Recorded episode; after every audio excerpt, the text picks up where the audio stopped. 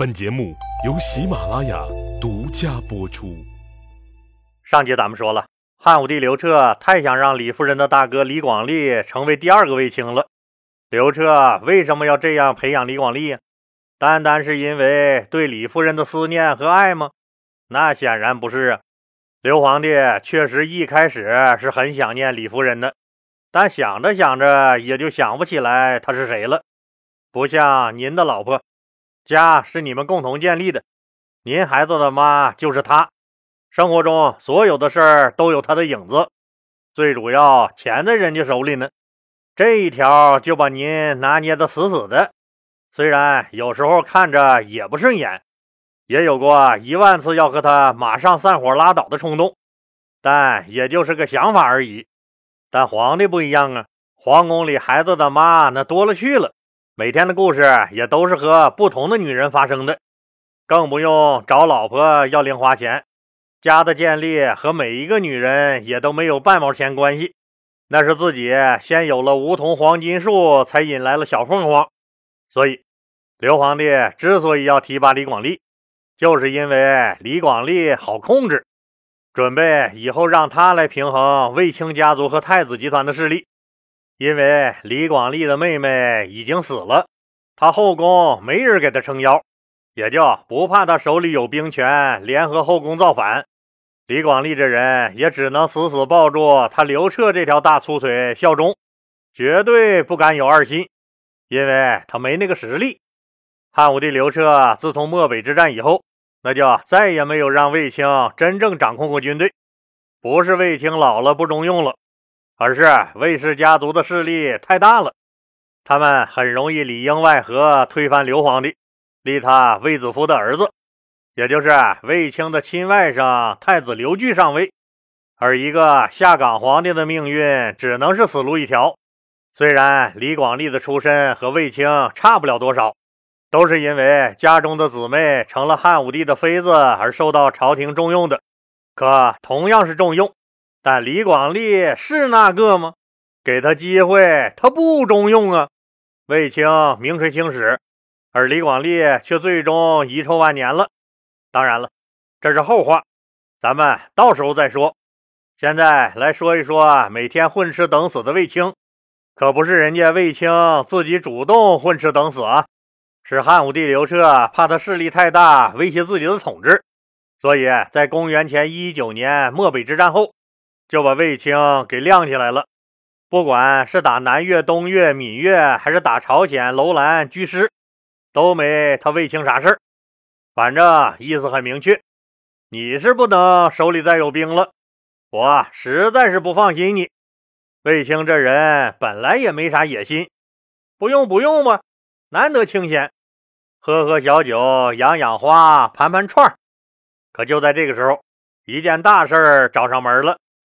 至于这事儿是好事还是坏事，只有卫青自己心里知道了。那是啥事儿呢？原来呀，他被包办婚姻了。怎么身为大将军的卫青还能被人包办婚姻呢？那谁有资格能包办卫青的婚姻？这还得从汉武帝刘彻的那个好姐姐平阳公主说起。我们知道，平阳公主是汉景帝刘启和皇后王治的大女儿。是汉武帝刘彻同父同母的亲姐姐，汉景帝刘启把这个女儿当宝似的养着，把她的实业封在了富裕的阳信县，所以她叫阳信公主。后来嫁给了开国功臣曹参的曾孙子平阳侯曹寿，所以又称平阳公主。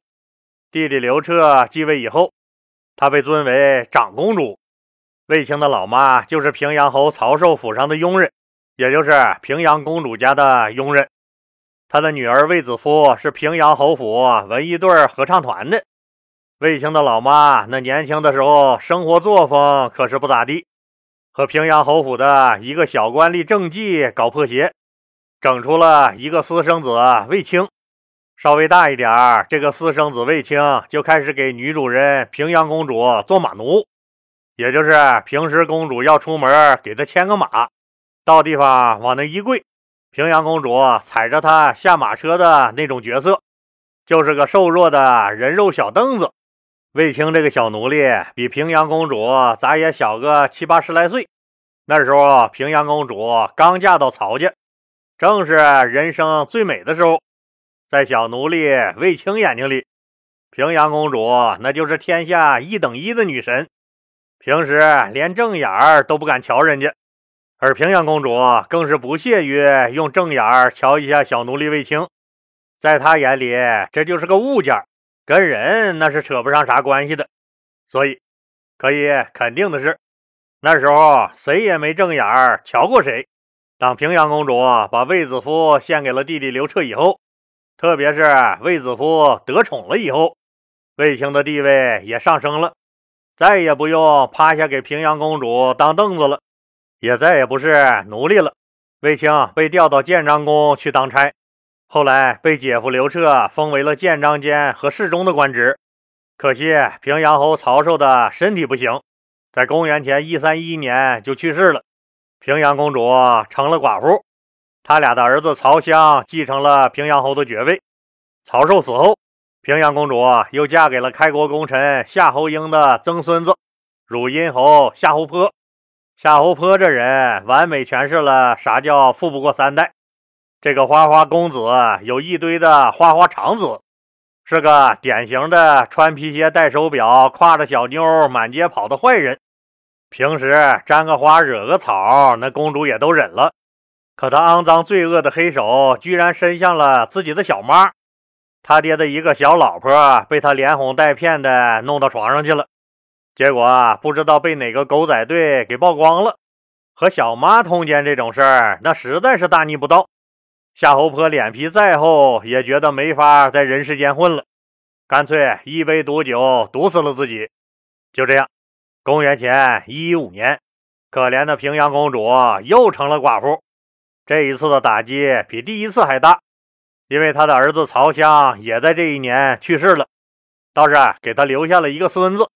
可孙子曹宗是在他嫁到汝阴侯夏侯颇家之后出生的，所以孙子也不和他住在一起。平阳公主就很寂寞了，又动了找个男人的念头。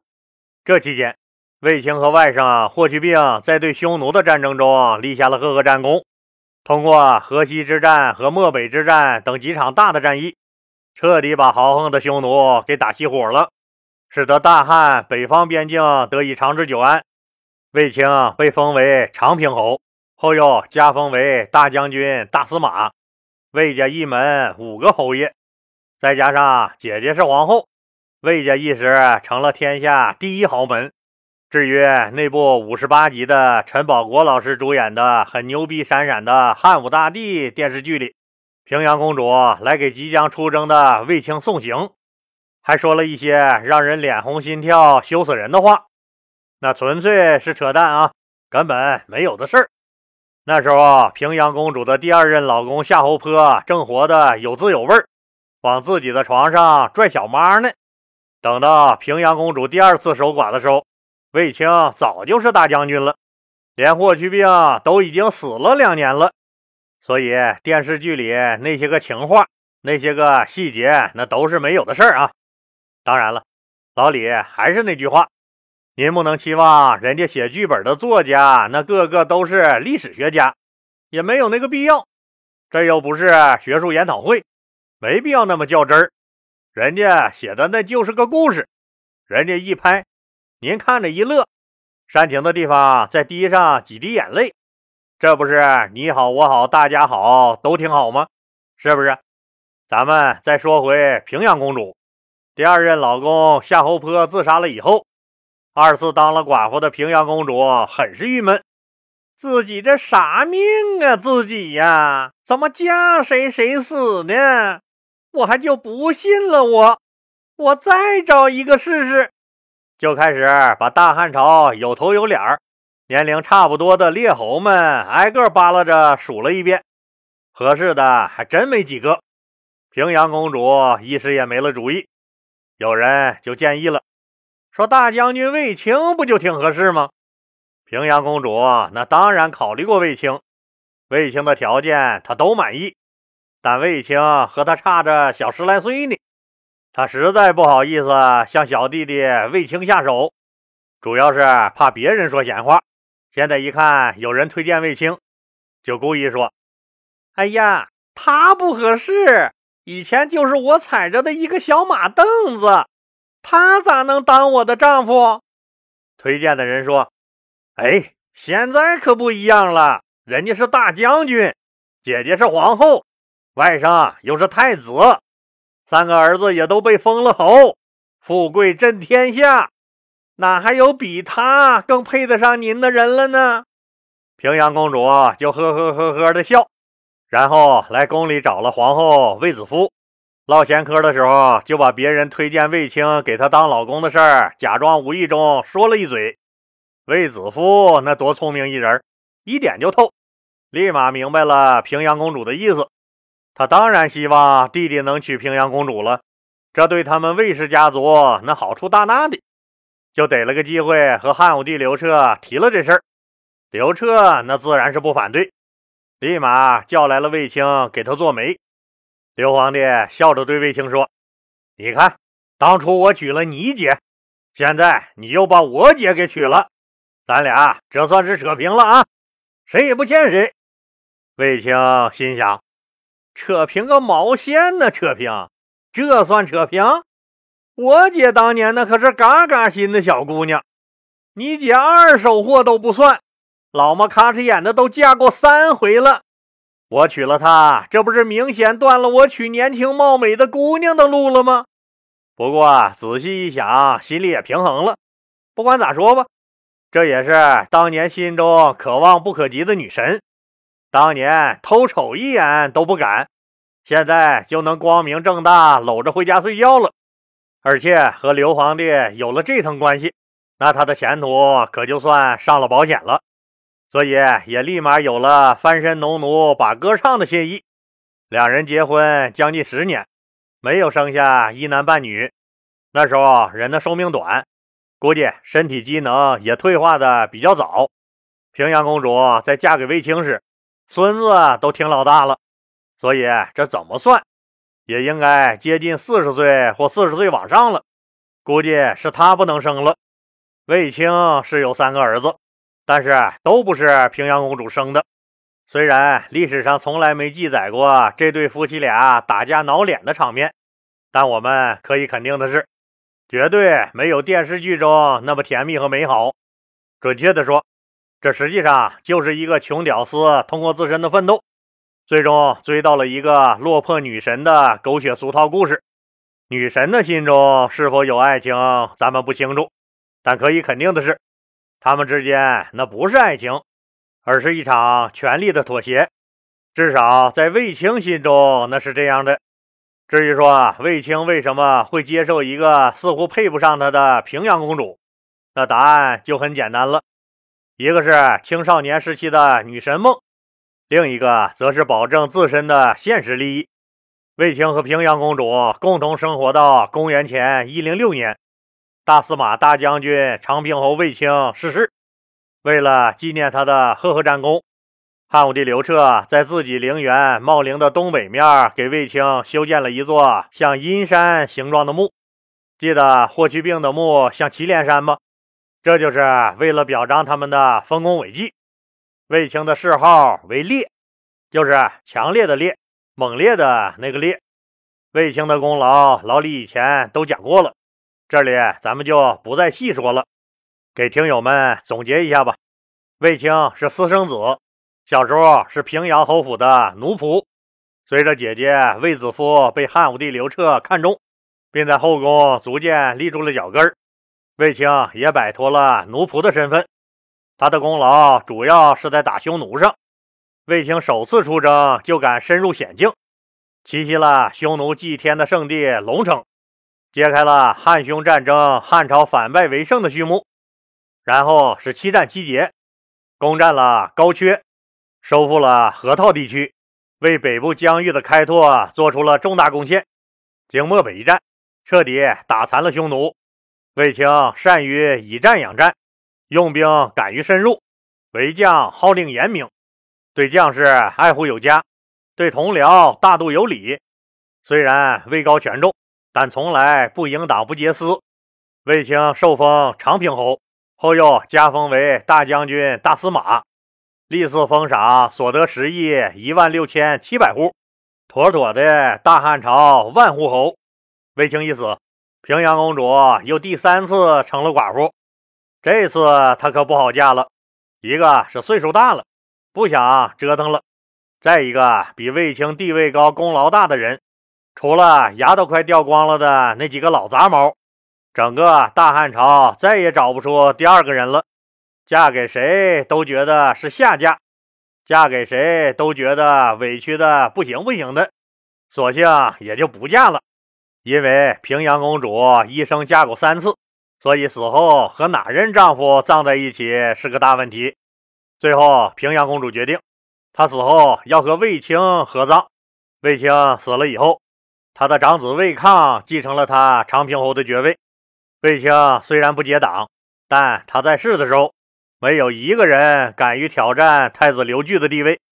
卫青一死，各方势力为角逐太子之位而展开了一系列的血腥阴谋。至于后面又发生了哪些血腥残酷的故事，咱们呢下集接着说。老李希望听友朋友们动动您发财的小手，继续给老李的节目点红心、打 call。和转发到朋友圈、微博、头条、QQ 等社交媒体上，让更多的人都能听到老李讲的故事。当然，如果条件允许的话，老李很希望听友们都能加入老李的细米团，不但能享受收费节目免费听和超前听等七大权益，还能被老李添加为好友，有了一个咱们双方互相交流的私人空间。老李人生阅历丰富。又是研究历史出身，也有一定的社会地位，也可以说经历和见过不少的事儿。虽然不敢说做什么人生导师，但很多事儿也都看得很透。老李对西米团的家人每条信息都是亲自回复。您的喜悦咱们共同分享，您的疑惑咱们一起解决。西米团是咱共同的家园，老李欢迎您的加入。谢谢您的支持。